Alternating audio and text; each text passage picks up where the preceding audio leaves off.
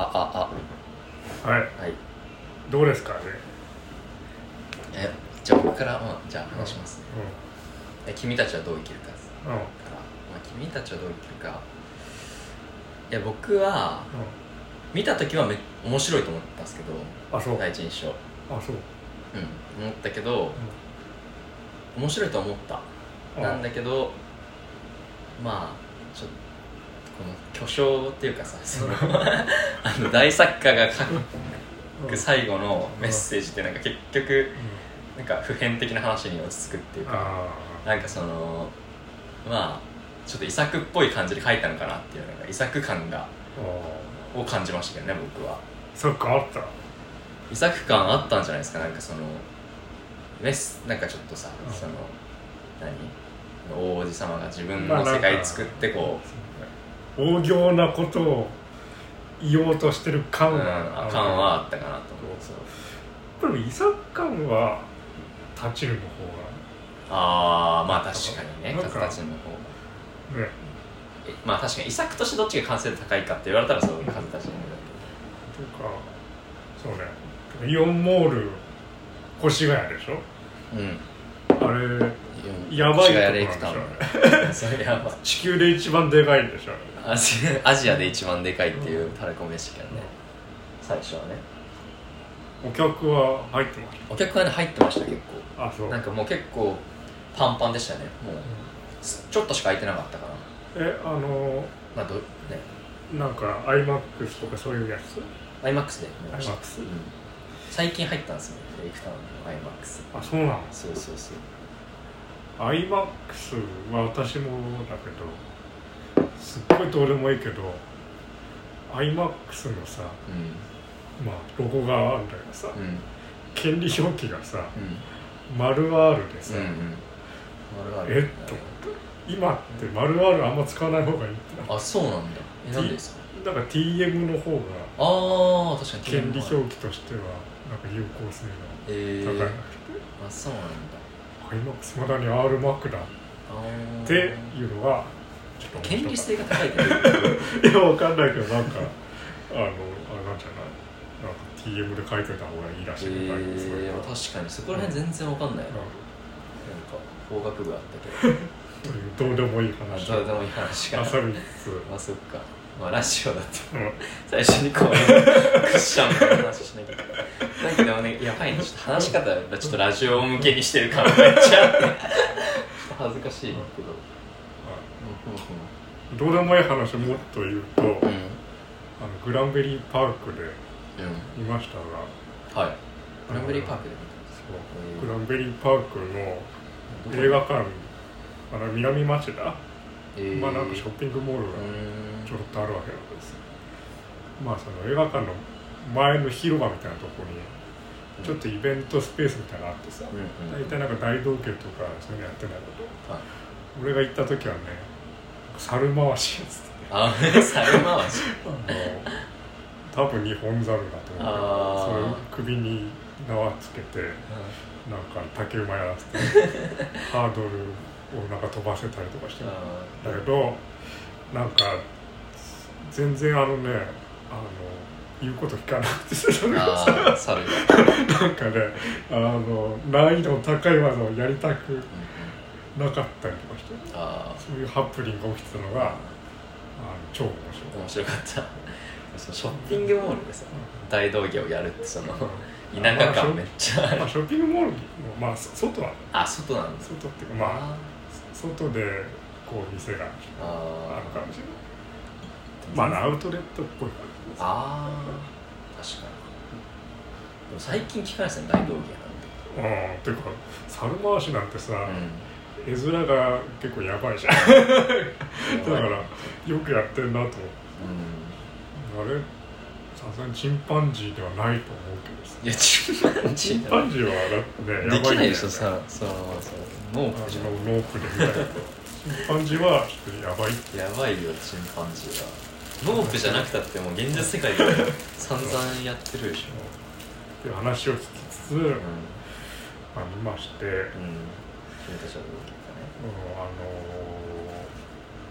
宣伝を全くしないうん。っていうもんだからさこっちももうなるべく何にも見ずにさうん。うんこうでそんなことされたらさもうもうどんなもんが来るんだろうってさう思うわけじゃない。確かに。で蓋開けてみたらうん割といつものやつだったっていうのがまあ確かに。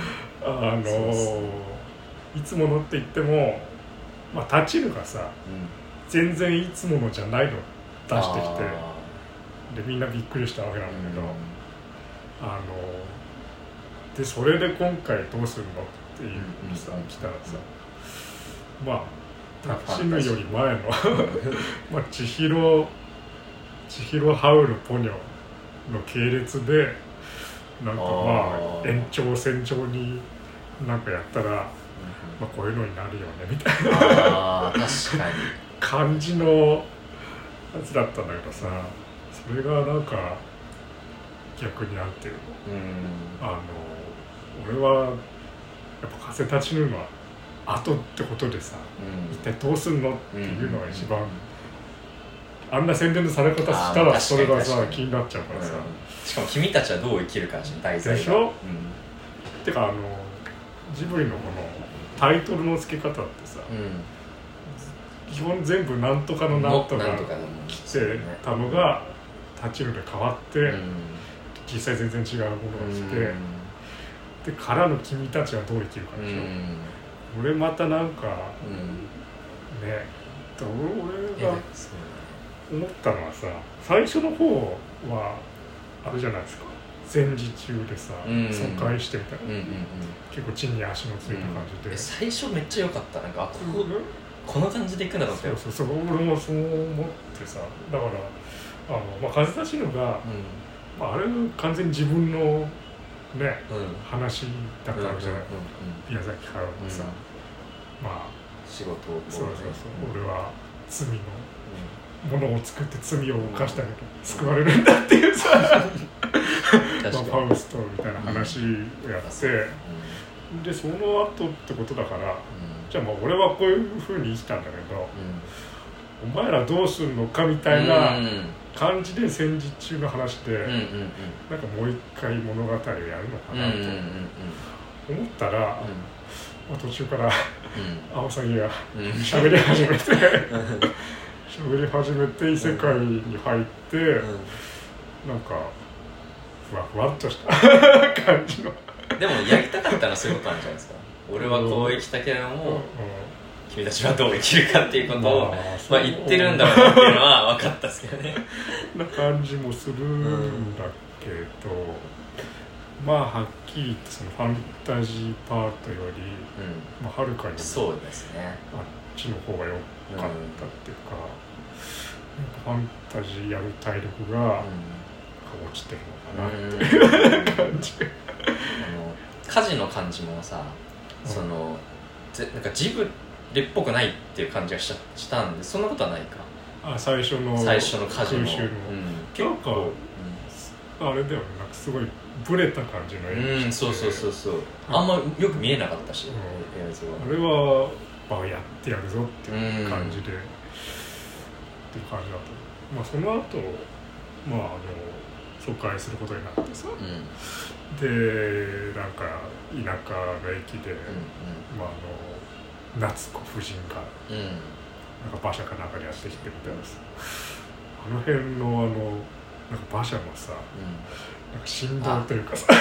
降りるときは つまずかないみたいなもの。とかとかね。ねあの人がちょっとうん。乗ってちょっと揺れてみたいのを、うん。なんか異常に細かくやってて、うん。あとなんか隣でバスみたいなのがさ、うなんかエンジうんンかかった。みたいな、もうさあの辺のフェティッシュはちょっとなんか異常うんなうん感じがしてさ、あなんかあなんか今回こういうこういう異常なフェティッシュをめでる感じでなんかやるのかなっていうさ、でもなんかジブリっぽいなと思ったんですよね。あそこはすっごい。まあまあ。すごいジブリ。あジブリだと思う。ジブリ見てるわみたいな。あ感覚はあったけどねあそこは。まあ機械のなんかああいう、うああいうのは、うん。まあ、前からんうん。うまいです。そうそう。なんかちょっとちょっとリアルというよりはデフォルメしてまで意識させる感じでうん。そうですね。動きをやってやっぱあの下駄の歩く音とかさうんめちゃくちゃやっぱなんかジブリ感があるっていうか それはすごい感じなんかやっぱ懐かしいなっていう感じはすごいして。がダスコ夫人のあのね降りてくる時に足のアップから入ってさちょっとこの色気。うん、なんであんなエロく描いてるのかなっていうのは、うん。あだからそうそうそうまあ。大事そうそうそうそう。オイリプスうん。コンプレックスな感じのねすごいそういうあ感じあだから確かにそのなんかその「千と千尋」とか「もののけ姫」とかみたいな凄さは感じなかったんですけど 全然。感じなかったけどでもその題材としてさやっぱなんかあのそのオイディプスコンプレックス的な話結構好きだから結局うん。僕僕はその母親が神みたいな。母親が神でその母親とつなお腹の中にいる時はもう完全だったけどやっぱ外に出てくることによってうん。その一気にその社会化するみたいにしていくみたいな話はやっぱすごい好きだったからなんか結構楽しめたってことが多かったかもしれない。あなんかそういう今回のオイディプス感はうん、初めてぐらいなああそうなんもうだって既婚ロリコンだだったわけでなんか大人の女性で色気があっての路線もまあ一応あるにはあるけどさ「うん。あのくれないのみたいなうんうんうん。うんジーナとか、とかね。うん。やっぱりどっちかというとロリコンがうん。でも結局主人公の近くにいるのはロリだ、まあ、まあロリっていうかお母さんだけどさ、まああれがね、まあ、確かに。あれがあの一段病病理が増した、いやでもそこはすごい良かった。なんかあのやっぱ母親がみんな好きなんだよね。結局やっぱ頭のいい人たちとかさ、うん。そのまあフロイトが言い始めたんだこの、オ イディプスコンプレックスの話は。うん。宮崎駿にしろ村上春樹もそうだけどさ結局そういう話を書くんだなっていうのはちょっと思ったですね僕は、うん、えちょっとそのそれこそなんか村上春樹も感じるというかなんかあ小さい世界別世ああ界に行ってまあ世界の割とハードボイルド・ワンダーランドうの、なんだろうなんか異世界の密度が低い感じとんいうか、異世界そんなもんすか、うん。うん異世界の密度は低かったな。そうそうそうなんかだけどさ早尾そういう人じゃないはずっていうかうん。あの押し物の天使の卵っていうさうん。あの前 OVA というか70分ぐらいの、まあ、アニメ。はい、はい劇場公開はしたかしないかわかんないけど、うん。そういうのがあるんです、うん。まあそれは異世界ファンタジーなんだけどはい。まあすっごい抽象性の高い感じの世界観ですあで、まあ、それに早尾がなんかコメントを出してんだけどさ。あうん。まああのまあこれはね、まあ、頑張って作ったのははい。わかるし、うん。まあわかんだけどうん俺はこういうこういう世界観はうん。ちょっとあのなんていうの？こういうあのこの抽象性の高さはやっぱり受け入れられないみたいなことを書いてるわけ。なんかそのだってこの、ね、中の女の子も、まああのなんかすごいなんだろう正常的な存在が出てくるわけです嫌でも食事とかするだろうしみたいな。俺はそういうのが気になっちゃう。そうなんだ。だよみたいなこと書いてあって。なんかそうね。影の魚みたいなの出てきて、それをひ影の人々がなんかみんな捕まえようとするみたいな描写があるんです。いやあれだってその捕まえようとする人もいれば眺めてる人もいるだろうし、っていうのが俺は気になるみたいですだからその完全に物語の都合であのシンボリックに作った世界観はちょっと俺は合わないみたいな。やっぱりもうちょっとちゃんと異世界であってもそれに知性の人々じゃなリアリティ持たせないと納得できないみたいなことをう書いてた人がですね。今回さ、うんそんなもんすかみたういな、ん。なんかあの何生まれる前のうん。魂みたいのが、ゆるキャラみたいなのがいっぱいいて、それを育ててる人がいて、育て終わったら浮かんでいくんだけど、それを食べるペリカンがいて、それを火で焼いてる のをサイクルをやってる、それだけみたいな。そうそれだけまあしか？ああ確かにそれはそうだね。そういうこともあればそうじゃないこともあるんじゃないとかさ。で大体ねあのあれはねああいうの生まれる前の世界みたいのが、あんま好きじゃないっていうか、うん。それで納得いったことが全然なくて。えそれ豊さんがってことですか？そうそうそう。あのねディズニーの「ソウルフルワールド」あはいはいはい。ありました。まあそれねや見てないけど。そうそう死後の世界と生前の世界がうんうんうんちょっと一緒みたいな感じで、う生まれる前になんか何してんなんかそのまあゆるキャラみたいなのがさ、うん。出てきてさ、ん。人の種になってみたいなさ、感じなんだけどさあそう。そんなもんすかね。俺は俺はそこから生まれてきたとは思いたくない。あ 俺はちょっとそれ乗れねえわみたいなさあーそうだね。確かに。という感じでね。ああそう言われ確かにそうそうあじゃあ結構そういう意味では異色っていうかなんかそあんあんま宮崎駿らしくないことをしたのか。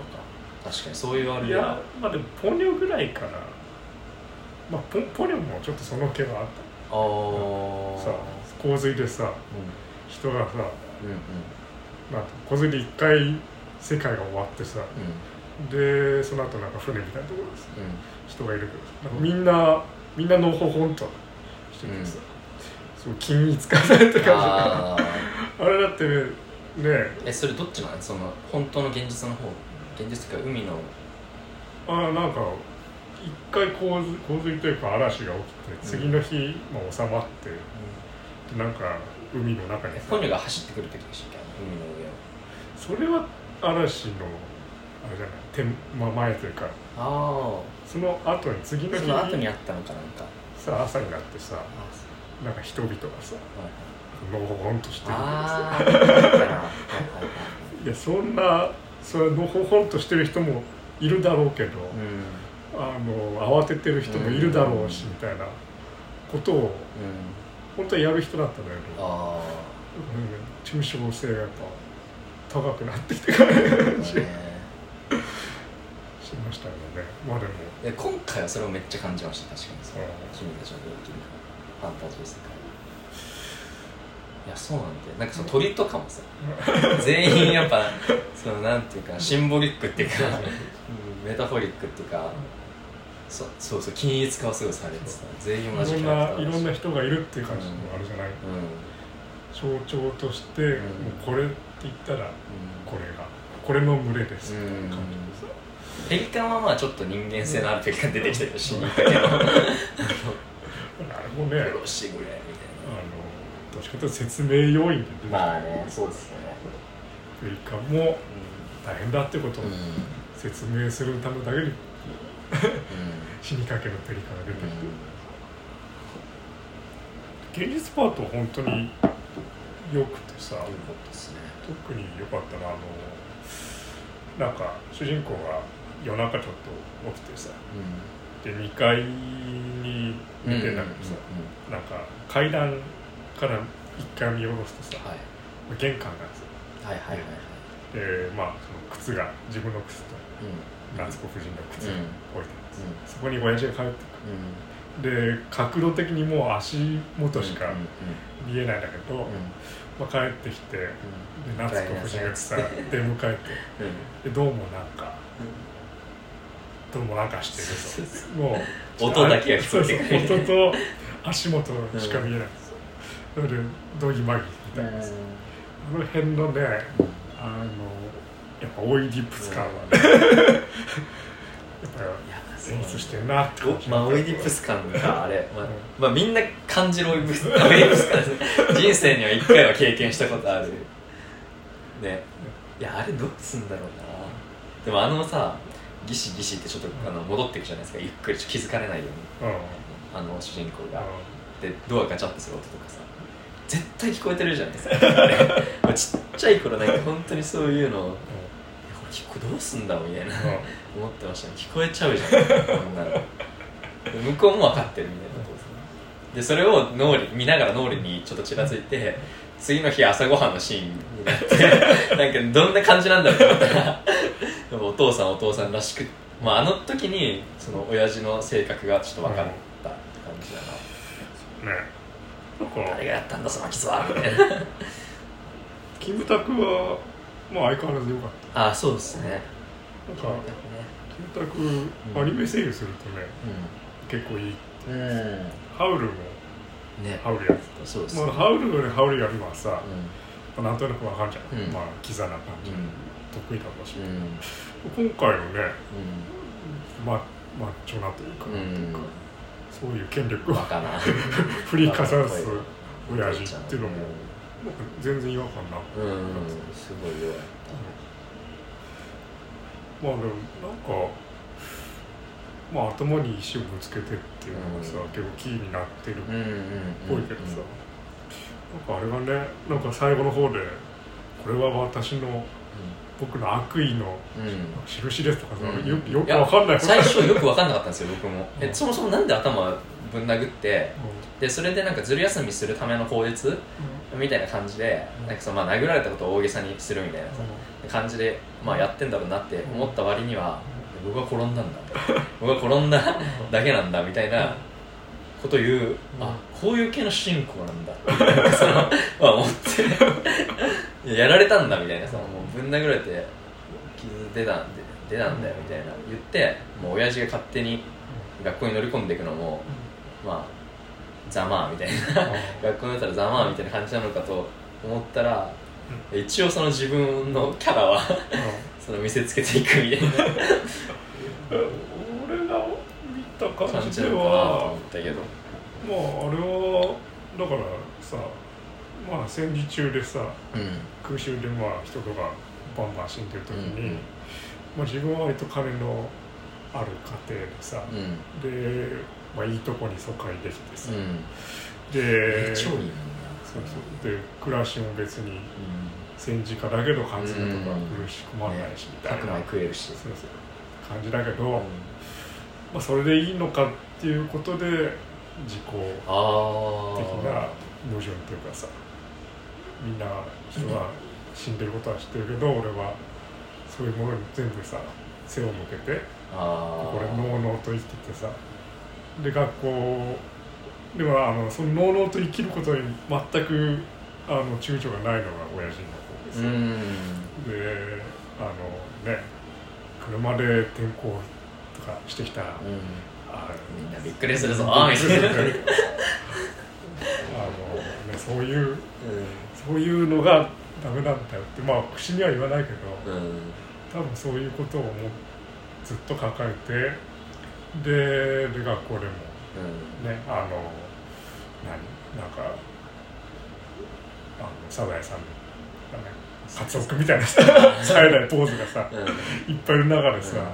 ちょっとあのノーブルなさ、感じで一人いてさ、でもいたんだからさ、うんいじめられてってさ、でまあでも自分がいたんだっていうことは自分が一番よく分かってるからさ、な何一つ言い返せなくてでも死のうかなって思ったのかあなっていう感じはしたけど感じはしたけど、まあ、ファンタジー世界に行ってこれは僕の悪意の印ですあは、いやだからそう意味が分かんそうない。そ こでそうそう僕も最初分かんなくてそれ後からそういうやつなんだってことをなんかにこじつけたんですよ。その悪意の印ですってことはやっぱその悪意だった。悪意でそのやったのかなって思ったんですよね。なんかそうそう意味が分からない、い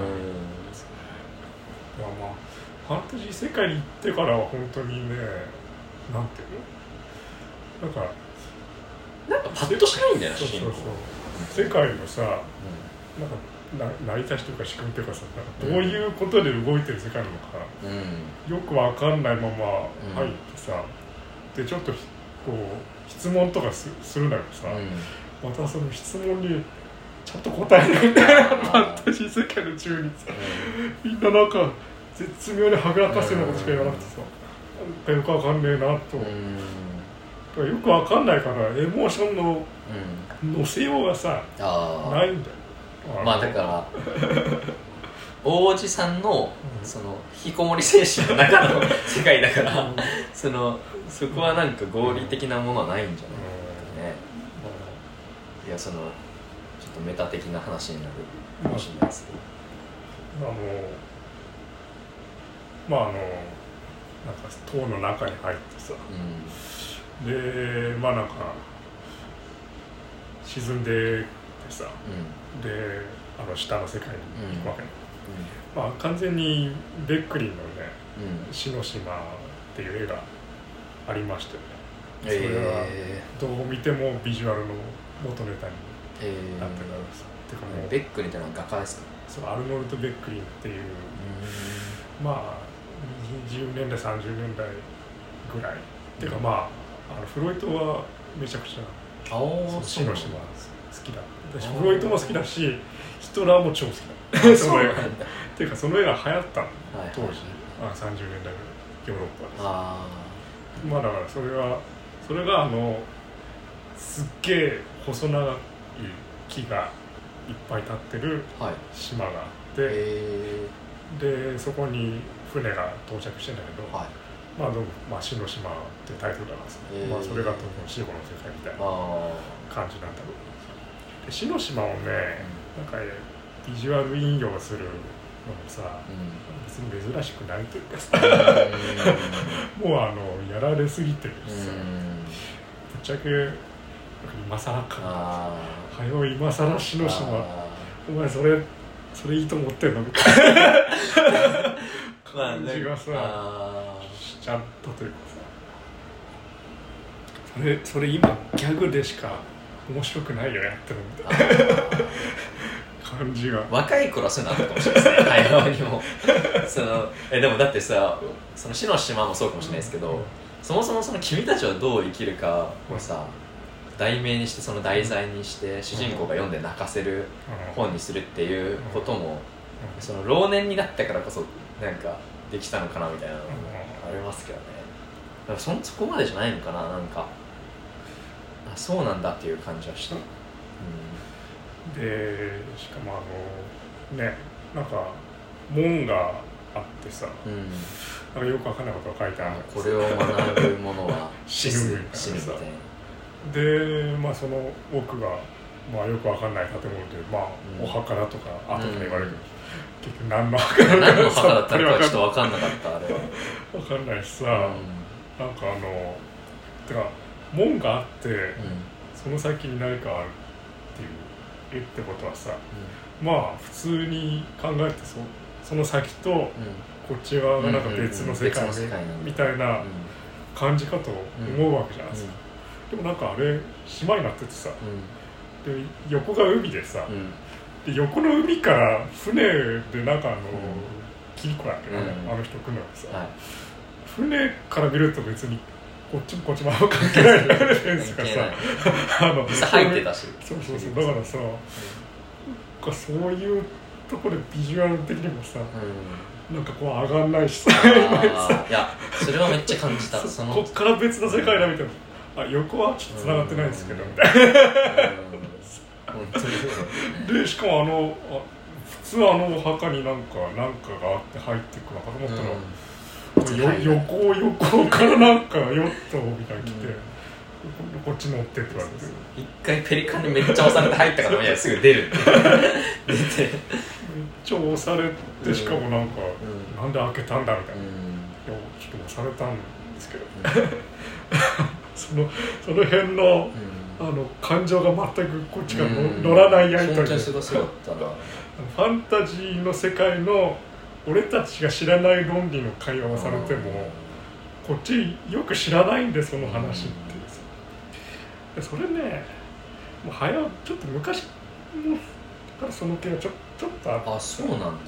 でも俺あのラピュタ見た時衝撃を受けたんだけどさ。はラピュタのクライマックスいバルスじゃないですか、はい。いやあの今まで一度も何の出てきてもいないさ 造語をいきなり叫ばれてもっていうさ。あそそれえ今なんて言ったみたいな感じ じゃないの当時の今もうさ完全に確かに。ミーム化してさしてるから。パルス祭りって言うけどさ、あれ最初に何の知らずに見たらさえなんかいきなりなんか言ったけどあれ何みたいな。あえ造語って え造語をいきなり叫ぶのはクライマックスなんですかいや僕ミーム化してからちゃんと見たからそこはもうあのバルスが来たみたいな感じだったけど、まあ、確かにそうですね。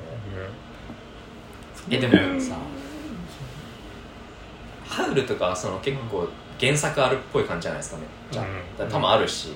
で基本的に原作あるじゃないですかジブリって、うん。なんか元原作っていうか元ネタみたいななんかもう、うんでそれがないのかなと思って今回君たちはどう生きるかだし、うんまないからなんかあんな貧弱な設定になったみたい。な まあすごい思ったんですけどどうなんですかね。まあ情報知らないけどさ。あのああいうタイトルの本はあるんだよね教養。あ君たちはどう生きるかの本はあるんですけど、まあそれかん全然関係全然関係ない。あのファンタジーの話が出てこないじゃないですか。うでさっき言っただからその豊さんが言ってたその主人公像そのうんなんかその頭を傷つけた理由をん君たちはどう生きるかの主人公のコペル君だったらやりそうなんですけど結構性格違うなっていうのはね思思ったんですね。山本雄三でしたっけ？作者。あれ？違うか。よ吉吉井なんかまあちょっと私はそれ存じ上げないです。いやそれこそえでもなんか劇中では山本雄三吉野なんとかなんとか書いてあって。共作というか。これは一回多分普通にプライベートで話したんですけどちっちゃい頃そのなぜかその戦争的な教育を受けてた時にその延長線上でうん。その路傍の石とかうん。真実一路とかうん。を読んでたんですよ。うん。それの作者が山本雄三でだから結構好きでそのあ君たちはどう生きるかとか。なんかおじさんがこうアドバイスしてくれるみたいな。なんかあだからちょっとうわめっちゃもうなんかそういう感じで来るんだと思って。これを映画化するんだと思ったけど内容は結構違うし主人公の性格も結構真反対に感じたっていう。そうそうそうそう。あそうなんかね戦時中の男の子って感じがしなかったんですよねなんか。勝手なそのステレオタイプが俺の中にあって。あそれかその山本あまあそれはでもやっぱエスタブリッシュメントが悪くないあーさそう。ほんだから蛍の墓の,、うん。あの地べたを這うような、うあの子供とやっぱ違うっていうさ、あの大林信彦って人がさ、んはい。あの本人はまさしくそういう人であそうあの尾道でそのいいところ生まれて、うん。まあその軍艦とか作ったけどさ、でも自分たちはその戦争のある過密でも全然なんていうのそこの悲惨な浮き目にはうん。合わずに済んだ、うん。済んで戦後を迎えた。っうんていうことのコンプレックスめちゃくちゃ書かれてるあ人は。あそうでさだから今回のそう主人公もそっちっぽい感じなのかなと思ったけど思ったよりよくわかりません。ファンタジー世界に行ってからは全然よくわからないし、うん。エモーションも乗らないしで密度は低いしその割になんか微妙なセルフパロというか何なのかわかんないけどさ。うん。なんか前のジブリでどっかで見たようなあるいはこれはすっごいいっぱい出てくるんだけど。出てたんですか？全然わかんなかったそれ。俺あそう？ちょっと全然ジブリ。いやいやいや見てるよなって。なんかドアを開けたらさ違う世界とかさああめっちゃハウルのねルーレットみたいになったじゃないとかさ、まあ、世界が終わってこう何？星とかがさ降ってきてはいはいはい。でなんか海でで向こうにヨットがバーンって。確かにジブリすっごいポニョっこいさ、またヨットがねあの奥に並んでて、うん。あれはなんか幽霊だとみたいなことをキリコさんがああはいはい。生きてる人間はいないんですよ暗い。うん。あれ「紅の豚」もさはいはい。あの死んだ戦死したパイロットの飛行機がさ、うんバーッと天の川みたいなさ、まああれの船版みたいなさ、うん感じはあるけどさでもね紅の豚のあのハッとする感じはうん全くなくてさ、あれは怖いっすもんね。そうそうそうすごい怖いああいうのエモーション乗るんだけどキリコさんにいきなり遠くで並んでるよと幽霊なんすよって言われたんですよ、うあそうですか？そうですかとしかん。言いようがないっていうかさ、でもなんかあの描き方はよかった。なんかまあまあ淡い影がうん。上にあって中に真の黒いやつがいるみたいな幽霊っていうかなんか影みたいな。なんか本人の影が。ちょっとハードボルワンダーワンダーランド感はあそこであったすごく、あのキリコさんのねなんかおばあさんの子とかも、うんうんうん。あのポニョのさうん。なんかうんうんうん。ポニョ上がってきたって見せたらさ、うんうん。なんか不吉だって言って、はいはいはい。ねあのやだお母さんみたいなね。あのババアそっくりうん。そうそうそうそう。で他のババアはまあユババ、うんとアレチの魔女と、うんうん。ドラみたいな感じっていうかあの中に滝沢カレンいるんでしょ？ああそうですね。よくわかんない。キャストがあったな。いやだからそれはそうだねあとあの王子があの座っなんかね庭のさ、うん。うんちょっとなんか東屋みたいなさ、あの西洋風のところに座ってる。うん白い。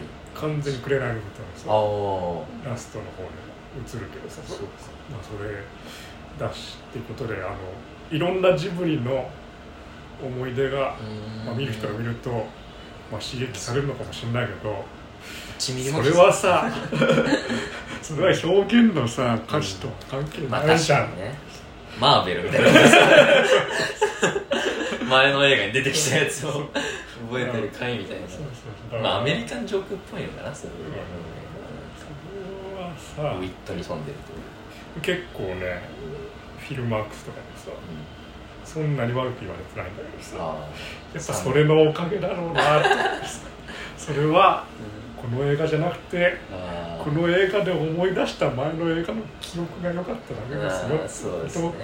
だと思うんだけど、まあそういうそういう意地悪なこと言うのはあの私みたいなさ 人間だけだって世の中のあのえ年に2回ぐらいしか映画館に行かない人の一本のジブリで、なんか、ま、昔の記憶がちょっと刺激されたら、あよかったなお仕事ってなるんですよ。あ だからだからそんな悪くはあね言われないんだろうけど。ーそれを狙ってるとしたらそういな。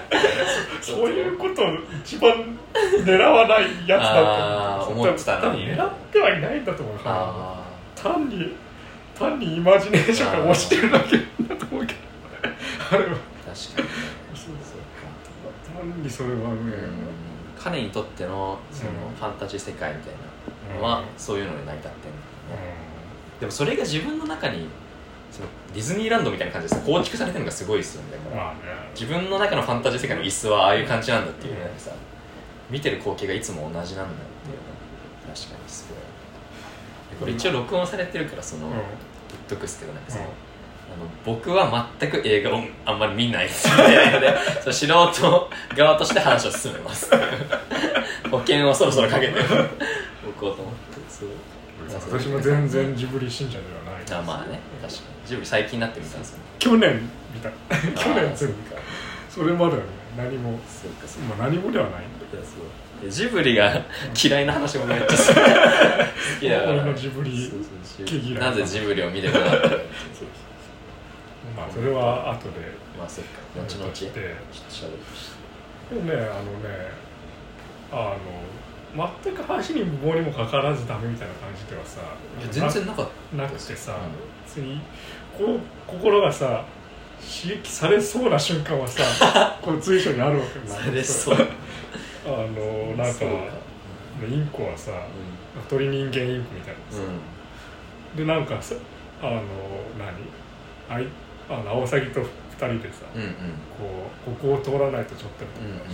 俺が引き寄せるからとかうん。言ってあいあいつらやばいやつだからみたいな、うんで行ったらさうん。普通に挨拶とかされちゃってさああ意外と話通じるみたいなーいやいつは夏子さんを探してるんですよ、こっちに来なさいうんうん。行ったらさ。皿肉を。皿持ってさナイフ持ってさ、肉を切る汚いスチールのあれが置いてあって。お前はこう身ごもってない。あああいうなんかうん。絶妙な狡猾さとかさ、でインコ周り結構よくて、確かにね。あの現実世界に戻った瞬間にう普通の形のインコになってさ、ん。なんかあそこのなんか絶妙なまあ途中で一回やって最後うんラストもそれだけどさ、うラストでさいろんな色のインコがさん。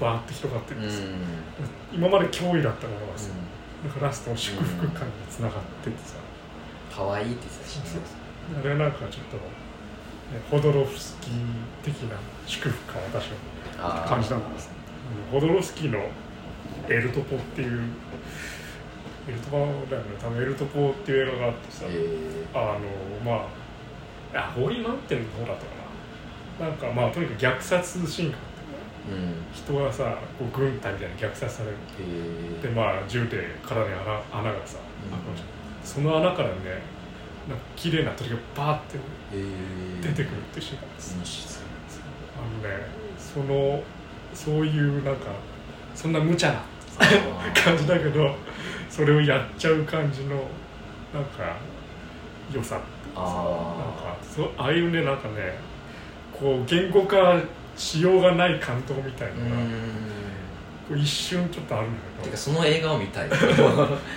傷口から。映画をめっちゃ見たい。あそう。めっちゃいいですね。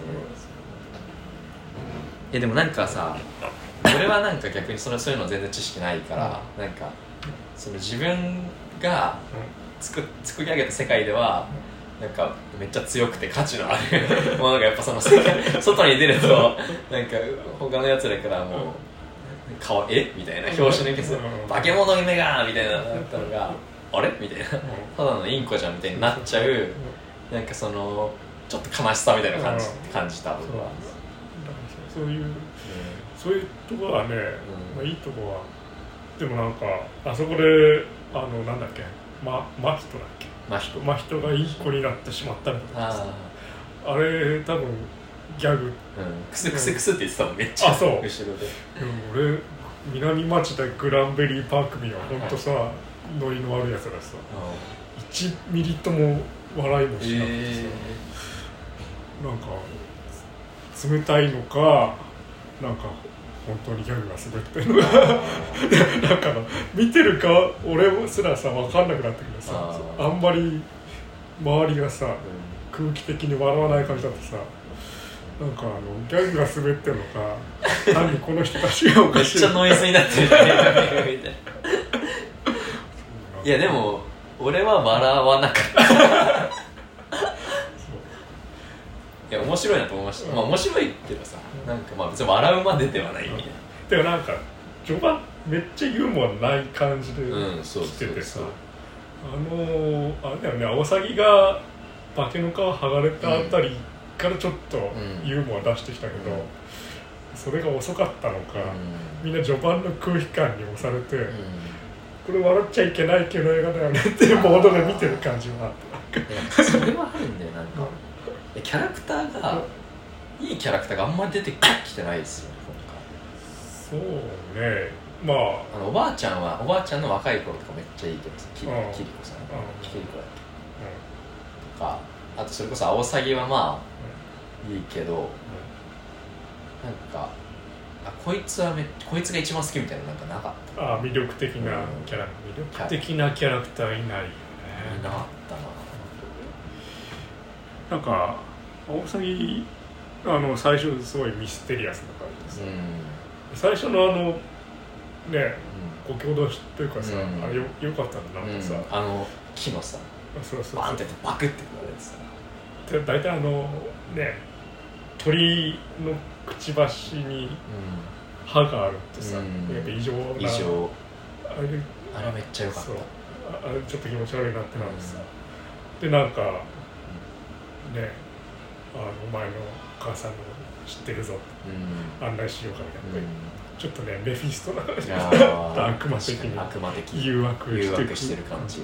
確かあそこでね魚がさ「おいでますおいでます」ってカエルがさあそこで「おっ!」ってにうん。これはなんかとんでもない映画になるんじゃないかと思ったら なんか途中で、ね、終わっちゃってさそれがさ「え終わりなの?」みたいな。そっからもう異常な世界に突入でいいじゃんって思ったんですなんか一旦挟んで 狭間みたいな。もう一回。あでもなあそこのあの塔に行くところでさ、こうねあのばあさんがさあのお坊ちゃんはそっちにはなりなりませんみたいな感じでさやってんじゃん。途中でいきなり口調が変わる瞬間あのお前らの関係の人間にしか聞こえねえんだよみたいなそうそうそう怖えとあのああいうなんかさあのおお坊ちゃまみたいな感じでやってる、おばさんのおばさんが本心途中で本性ガッてくるのあああの瞬間とかちょっとドキッとする、あの全体的におばさんはキモキモかった。そのそういうキモさはちゃんと描かれてて。それは良かった。けどなんかやっぱそれを乗り越えないことにはそのあの関係性にはならないんですけどうん。やっぱ最初最終的に帰ってきた時のあもうこいつだけはソウルメイトだみたいなあの世界を一緒に単そのなんていうの味わったのまあ3人いるかお母さんとさそのあのおばあちゃんはなんかもう本当マブダチなんだなっていう。感じはしたのは良かったけどね。だからあれは挟まないといけない今回でも一番似てるとしたらハウルかなってああそうですね。確かに、でまあ私ハウルがうん、この世で一番嫌いな宮崎。駿そうですね。失敗作だったので、ハウルの時はハウルを見た時はねまあ切れました私ああそうだ。けど今回はもうあの切れもしなかった。てかハウルハウルはあの序盤すごい分かりや導入がいいし、なん。だいいんですよでであこういう感じでエンターテインメントやるんだと思ったらうん、うん、なんかね全然違うよくわからないものにどんどんなってって。そそれが俺はこれはなんか早尾がなんかエンターテインメントなんてう俺に俺にすればさん。もうやろうと思えばいつでもできるけどあそうじゃないんだよねみたいな感じでさそうじゃない本当に大切なものとかをね描きたくなったんだよねみたいな感じでやってる感を感じちゃってあお前のそういう態度が一番ダメなんだよと思ってさあ切れたんだけど今回のはいや多分あえてとかじゃなくて 本当にエンターテインメントできなくなっちゃった。ただなんかそれに怒るの本当になんか気の毒に思ってあなんかかって。ーもうできないんだよってこの人。いう。うんなんかただ悲しいなって気持ちが、うん、あの荒地の魔女がさ、はあの悪役でさ、うん。いかにもいうん。いかにも個性的な悪役が出てきたぞって感じです、でだけど途中で完全になんか無害化するというかさ、あれはアオサギと似てる確かにアオサギもさなんかなんか、う本当に得体の知らない何かを、ん。なんか俺の知らない世界を知ってる何かなと思ってであの矢を一回当てたら、なんか化けの皮が剥がれて、ハゲのちっちゃいおじさん。が意外となんかっていうまあそれをさまあそうまあそれに何かの意図がある感じは分かるんだけど、うんうんまあ乗れるかっつったうん。っていう自分問題かあれ菅田将暉かな。ああれ菅田将暉なんだ。俺声優めっちゃ有名な人最後出てくる。な 誰も気づいてない。誰誰がどれか全く誰がどれか全く分かんなくて。えあいみょんが？あいみょんは誰？えでもあのちょっとこの少女お母さんじゃない？少女お母さんか。兄兄じゃなくてなんだよひひ姫ひななんだっけ？なんか忘れあのこのこれを撮る前に何にも準備してないっていう第1回なのにもかかわらず名前もあの歌なんか声を担当してる人すらも確認せずに来るっていう感じだけど。ねまあなんかそうか。でもねファンタジー世界で一、まあ、超一瞬だけどうすごいす俺が一番良かったシーンがあってさんはい。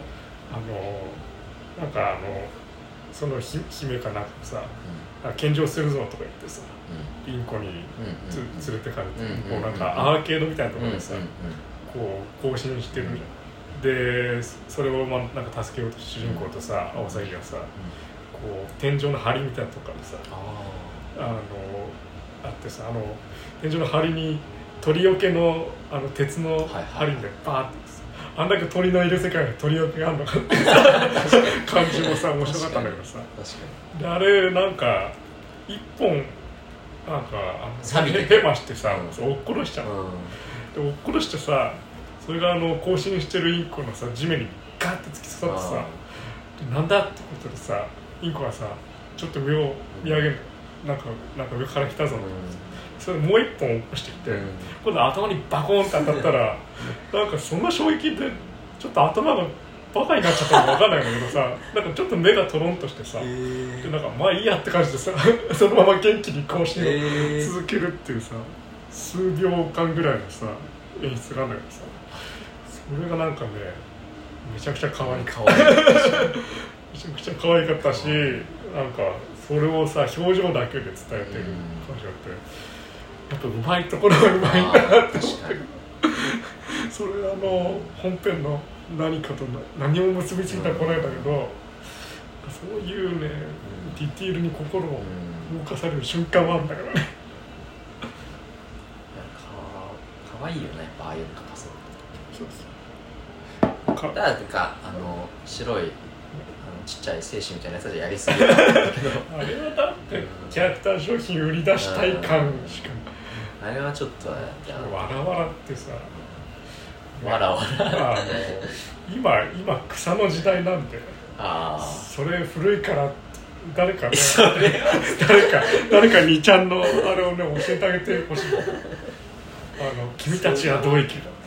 もうき君たちまあそのね若者にアピールしよう。わらわらとか。俺もちょっと使ってみよう。あちょっとちょっとそれちょっとそれもう古いそれを何にも感じなかったよ。いやわかんないけどさ。わらわらできてる。わらわらわらしてるから。いやまあそわらわら。れとそれね、ちょでもまあ、ちょっとかけてんのちょっと一瞬 SNS でトレンドにわらわら入んでからみたいな感じが。うわぁ見方がちょっとさ。豊かなんだそれは。早尾はそういうの考えないと思うけうん。ど、だから年とを。とかはちょっとさあ今回のだってさ、うん。プロあのね宣伝もさーまだ話題作りでは100%成功じゃん、うんうん。うんでまあ、この映画に合ってたのかいややでも逆にやってたんじゃない？なんか君たちはどう生きるかがそのさ本は関係なさすぎて本当に関係なさすぎて、その話題性を無駄にしたくないんだとしたらその中身を見せない方がその俺みたいなやつはさ、おなんかえそこがつながるんだみたいなので 見ちゃうからやっぱり。君たちはどう生きるかと宮崎駿かみたいなのはめっちゃあったなんか。いやなんか説教臭いんだよあだからそういうので来るかとさ、ね思ってたしそうそうそうそう。なんかそういうので来たらめっちゃ悪口言ってやろうってこっちもあそうなんだ。逆に楽しみだったけど そうそうそう。いやいやだから、うん。もう期待は最初からしてないけど。あでもなんかそういう、ー題材的にはそれを取る。あの遺作感バリバリで、俺の最後に言いたいことを言うぜみたいな感じで来て、まあ、それがまあ1割の可能性でうん。なんか本当にいいか、うん。まあ、9割であのうざいかになるかと思ってたけど、まあ、どう転んでもなんか話題には事欠かないだろうし、うんまあいいんじゃね？っていう気持ちがあったらなんかねあのそういう感じでもなかったとか すいません言いたいことが分かりませんでした。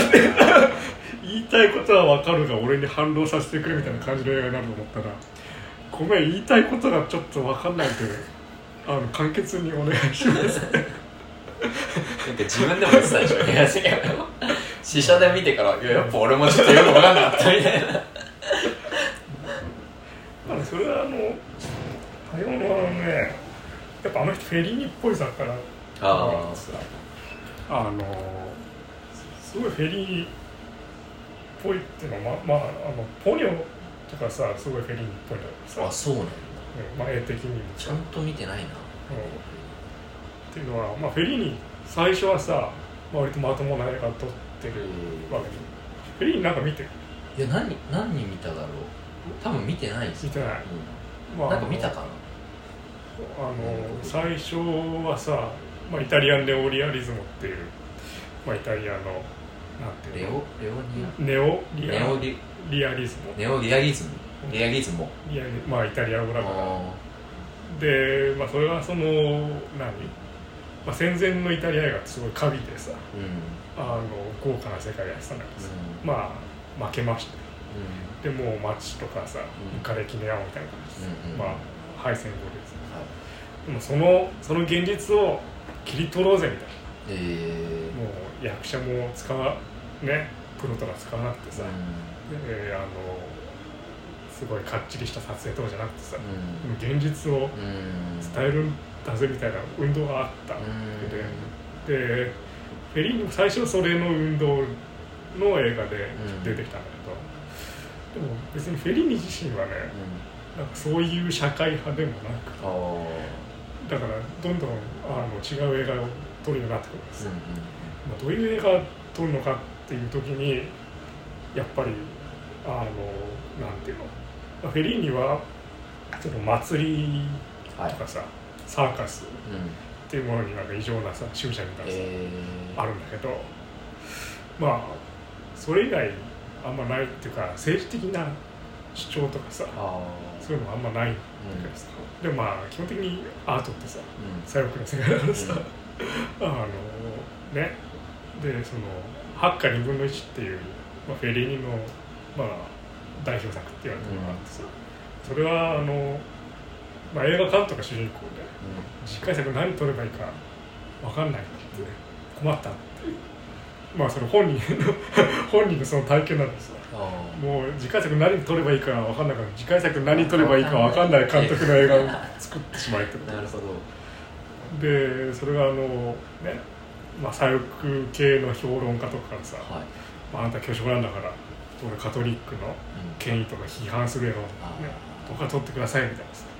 まあ要はカトリックのその権威みたいなのがさ、あのなファシズムとさうん結びついちゃってさ、うんああいうことになったわけだからさ、そういうのを批判して新しい社会を作りましょうみたいなさ感じの勢力もいれば、あのでもでもちょっと救いとか欲しいなと教会とか行ってるわけ。でなんかあのね神父とかに会うんだけどさででもねやっぱり女ったらしいか。らさ で当然ね宗教はそれ認めてくなんです、教会の外に救いはないみたいな悔い改めなさいみたいなこと言われてやっぱ女だっつってあの、ま、道であったいろんな女と全部なんかね自分の家に呼ぶさ妄想とかさ。とにかくそういうめちゃくちゃなあのあれもないこれもないがあの混然一体となってさ出てきて。で最後まああのまあ自殺未遂みたいなことをするんだけどさ。最終的にはでもこのあのとにかくあのなんめちゃくちゃであのどれっていうわけでもない。あのもう夢と妄想が混然と一体となってるさ。狂ったこのこれこそが俺なんだと。あだから人生は祭りだ共に生きようっつってさ。これこそが俺なんだっていうことでさ終わってくるんです。あ宮崎駿もあの割とまあ千尋以降どんどんさその結果加速してるというかとにかくわなんか全然一貫しないじゃんかさやることがさだあの今言ったこととそれとはなんか違うんだけどみたいな突っ込んだらしょうがないものをさ、散々やってさででもこのこのぐちゃぐちゃなのが俺なんだから感じで全然リアリズムじゃないじゃんシュシュルレアリズム的な方向にの人なんフェリーだ何年代ですかフェリーえー、とだからネオリアリズムやってた頃は戦後だからよ、まあ、40 40ぐらい後半か、まあ、50年代前半ぐらいで、まあ、50年代後半ぐらいからまあそういうだんだんおかしくなってきてまあ、60年代70年代はもう食っちゃいましたねあ 何やってももいいんだそのその辺なんですね。そうそうその後80年代に日本もその なんかああのニューアカデミズムみたいなさ あのとこが来てそれがスキゾキッズだみたいな スキゾフレニアに移行していくみたいになっていくからやっぱそこなんですね。やっぱフェリーニもそこにいるんですね。そういうムーブあったんだね。その6070ぐらいだと、まあめちゃくちゃやるけどすごいみたいなうん、うん感じが、まあ、70後半から80年代ぐらいになってくると、なん。かめちゃくちゃやってるけどちょっとこっちもよくわかんないですみたいな。映画になってってだんだん評価があ下がってってまあなんか死んじゃったみたいなーあそうやっぱシュールなことやると評価される ってかね絵画とかやっぱさ、ん。シュールがやっぱうん。すごい盛り上がったじゃないですか、いやだからあのシュールやり始めたやり始めて、あのちょっと円熟していくぐらいまではさすごいと。さすがにさすがに分かんないですみたいなところになってくるとうんみたいになってきて。でやっぱ8か2分の1がまあやっぱり最高って言われてるけど、うん。やっぱその後もいろいろアマルコロロとかあって、まあ、サテリコンぐらいからちょっとさすがにおかしいんじゃないかみたいな感じになって、で遺作の「ボイス・オブ・ムーン」とかは本当にわけわかんないのかなんだけど、まあ、あえてあえてフェリーの代表作に挙げる人は誰もいないみたいな感じで、最後みんなそうなってるからまあ早尾のちょっとボイス・オブ・ムーン感はあったあのあんたあんたは確かに最初に狂ったことをやりだした千尋とか本当すごかったけど、まあ狂ってはいるんだけどもうなんかもういいかなだからもうあの逆にあのもう千と千尋でも設定緻密感はありましたけどね。うんそう。っていう狂かってはいるけど。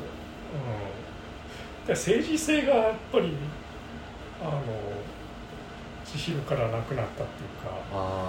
のまあもののけ姫はさあうん。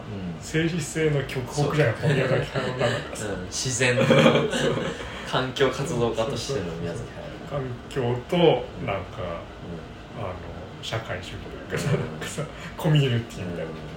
でなんか権力とどう付き合うかみたいなさ完全にイデオロギーと、あの思想の世界でやってさ。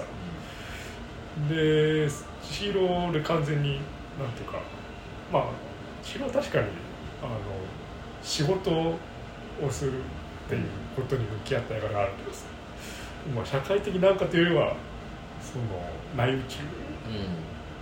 でやってさ。でそっからずっと内宇宙じゃないあの風立ちぬも全然政治的じゃない。しねまあ確かに。うんやっぱり戦争を題材にして政治的にはしないじゃないです か早尾はそれが結局自分の話だからさ。あとなんか政治だからクレナの豚でもののけ姫でしょ、うん。あそこ一番政治性が高まって。さあでから完全になんかなくなって。うん。その後ずっと内宇宙の冒険みたいになって。るけどさ内宇宙の冒険ってなんていうの？センスさえあればうんすごくいいんだけど、それがないと最悪っていうさ 世界確かに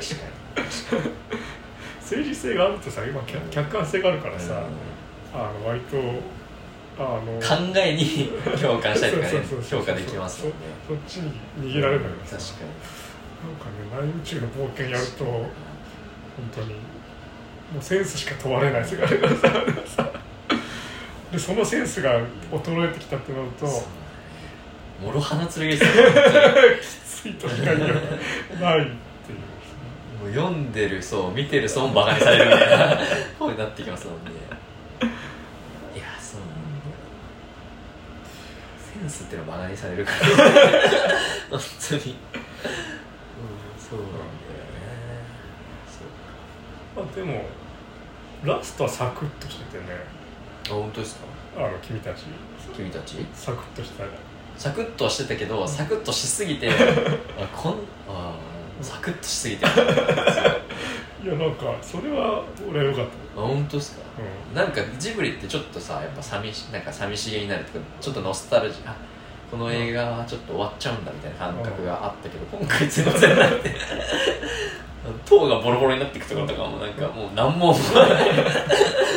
あの世界はなくなってしまうんだみたいなのないなかったから、んであのナレーションでさうサクッとさ2年後戦争が終わった。ん、そうそう。帰ることになった。そう。じゃあ行くぞって終わり。そうそうそうすすごい潔めなささ。あのこの絵で終わるとは思わない、うんだろうと思う。本当にそう足りなかったのかな普通に。この後ちょっと書きたかったんだけど。なんか150分以上にしてたらまた豊先輩みたいに クソって言われるからもう120分で抑えとこうみたいな感じなのかなって思ったけどね。だってそうそうそう自分は外で友達を作りますみたいな友達を作ってなんかやってきますみたいな。なんかあのここは引き継ぎませんみたいな。言った後どうするかはどう 君はどうしたのか。一切描かれないからね、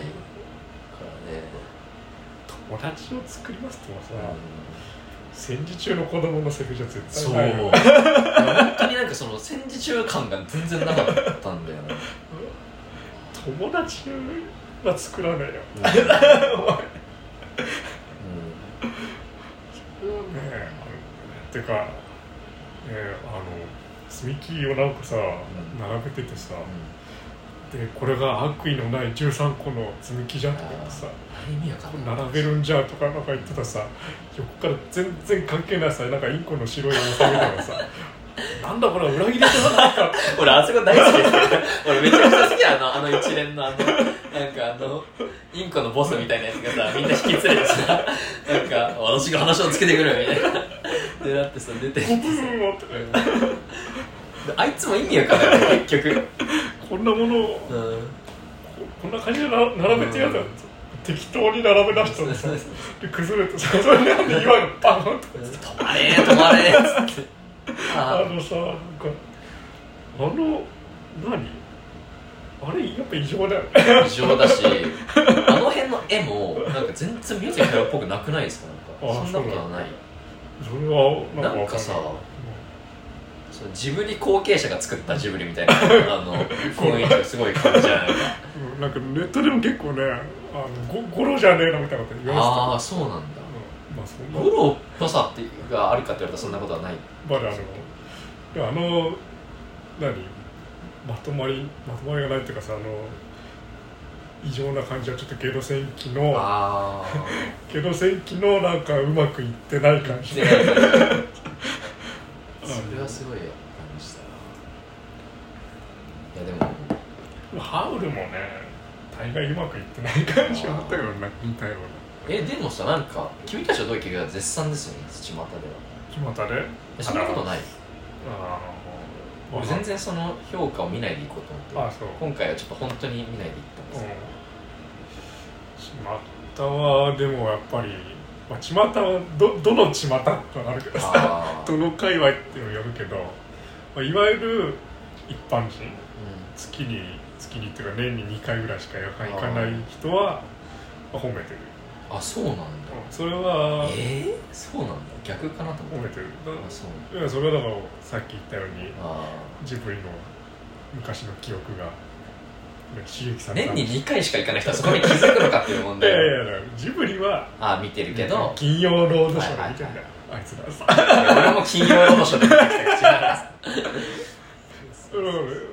映画館の外でさやっぱりあのちょっとパリピっぽい感じのああんちゃんがいたよなんかあ久々にジブリって感じがししたっすよね。みたいな、えはい。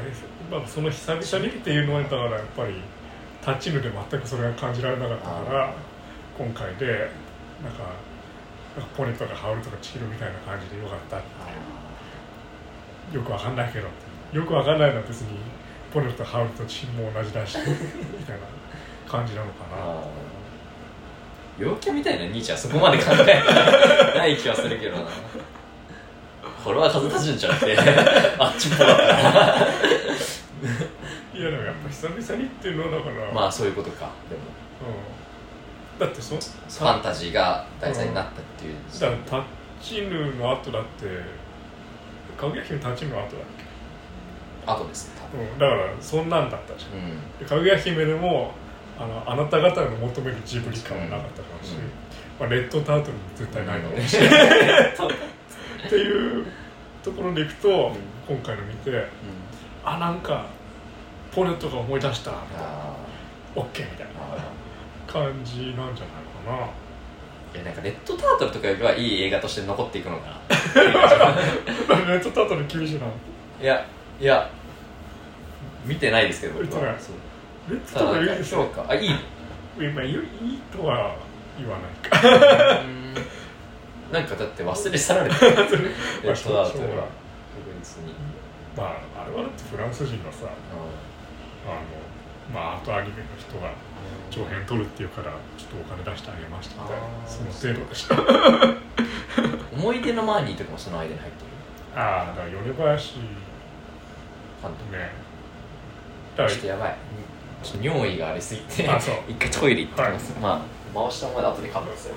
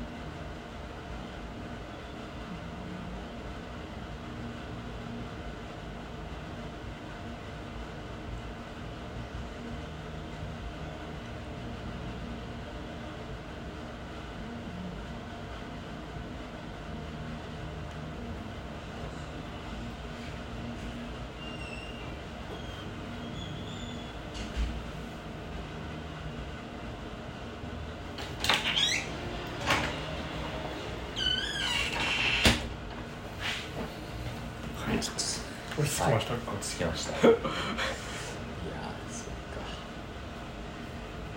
ちょっとこのラジオで話す 話して意味のあること話すで全くないけどね。まあいいんだよ。これはもうそういう競争しないための あの場所だから。で他はまあこんなもんですか？こんなもんか。一回切りますかじゃあ。まああと。1時間でしょそろそろ主題歌。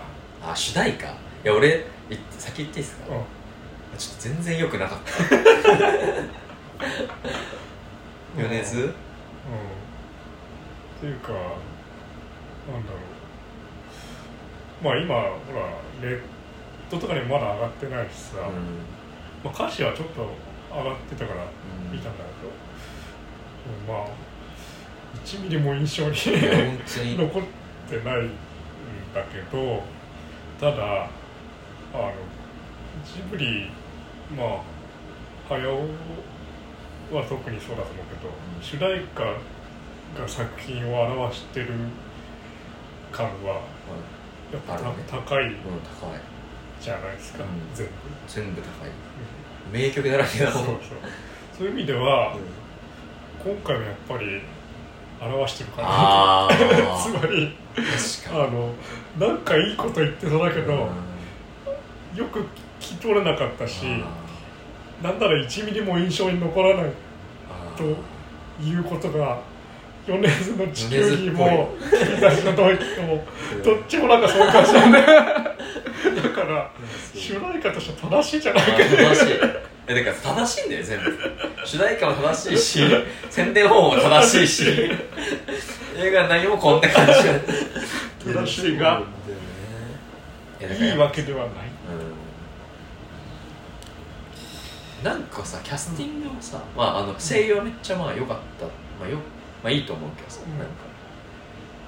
あ,、まあ、あいみょんね米津菅田将暉ああっていう感じいやなんかあの安野の時のウルトラマンの米津玄師はめっちゃ良かったんですよ。なんかすごい。あそう俺はあれすごい好き。あシングルドラマ新ウルトラマンの主題もう覚えてない。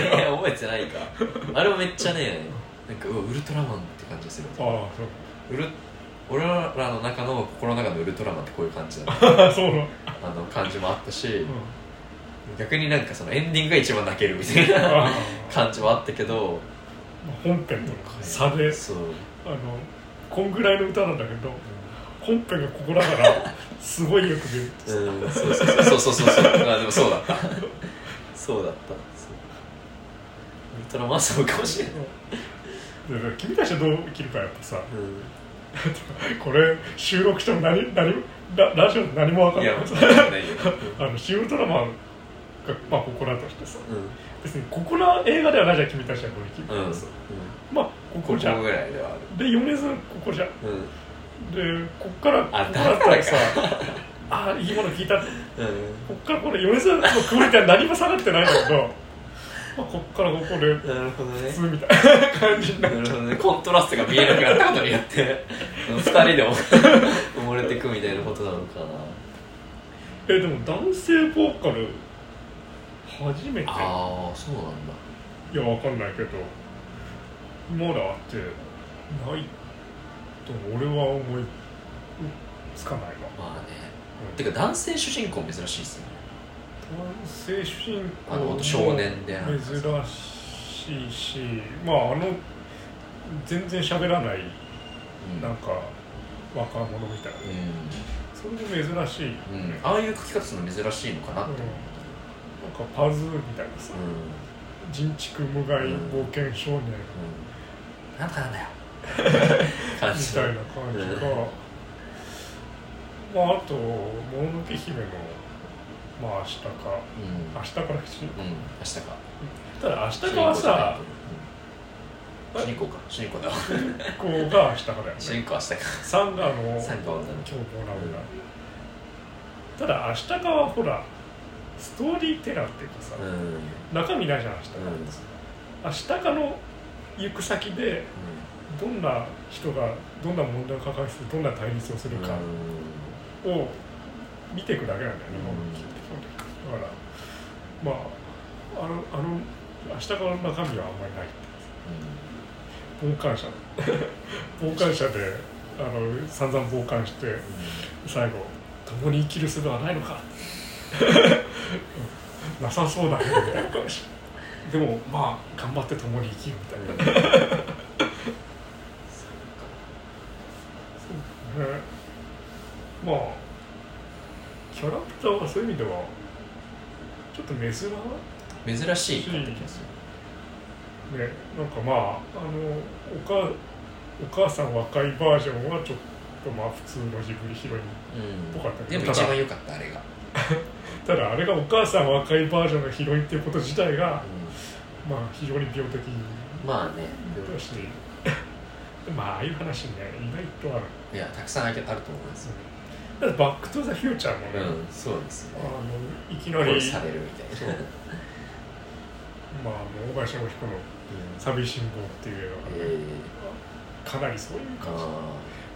でもさなんかさ好きですよそれさっき。なんか やっぱ衝撃を受けた口ではなんかそのやっぱ最初にそのさ「生き延びるためのラカン」っていう本があってそれを読んだ時にあやっぱあなんかこの欠乏感とか母親とセックスできないことによる ものって言ってる人がいるんだみたいな。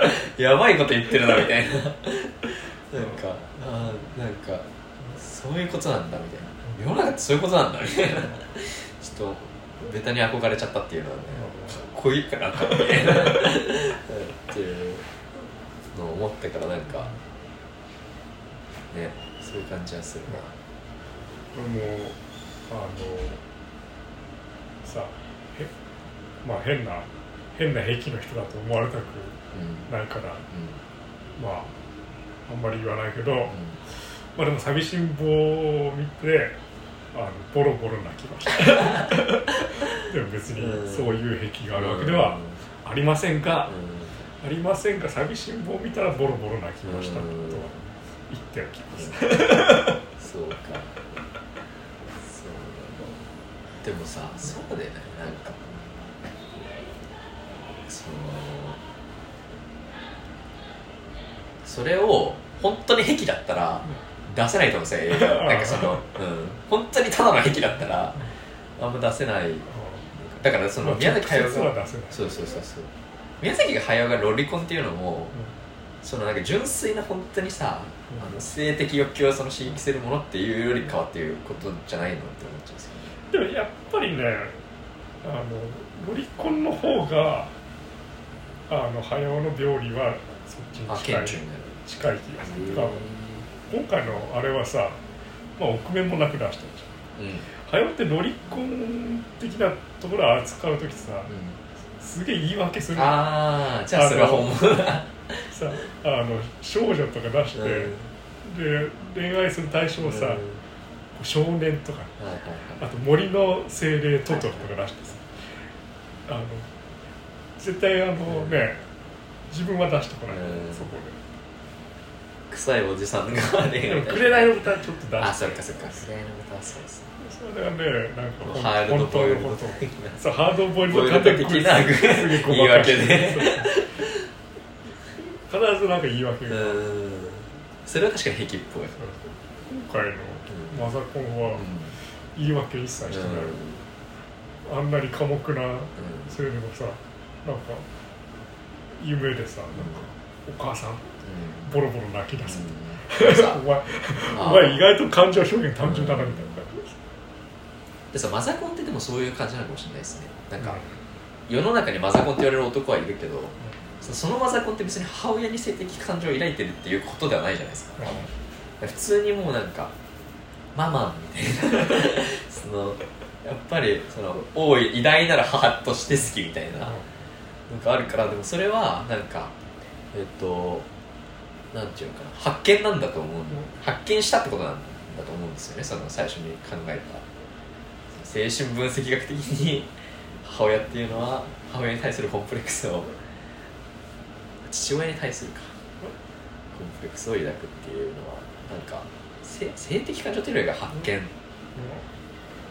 こういうことなんだみたいなこういうことだったら説明がつく。フェリーもやっぱその巨大な女フェチでさあの人さ。でポニョのグランマンマールだっけなんかさあはいポニョのおかず海そのものみたいな巨大なあれがうん。すっごいフェリーニっぽいなさああそうなんだ。じゃあフェリーニ見るか。フェリーニ会やりますかじゃあフェリーニってあの映画を作り物っぽくしないと気が済まない人なんですよあのポレのなんかね微妙に人工的なさあの感じとかさフェリーニっぽいえー、グレートマザーだっけなんだっけなんかわかんないけどそのグラングランなんだグランマンマール。だマンモーニみたいな。グラン。マンママみたいな。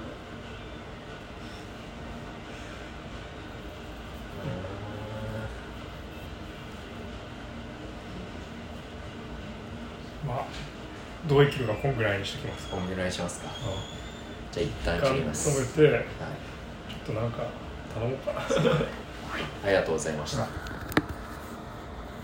で後半は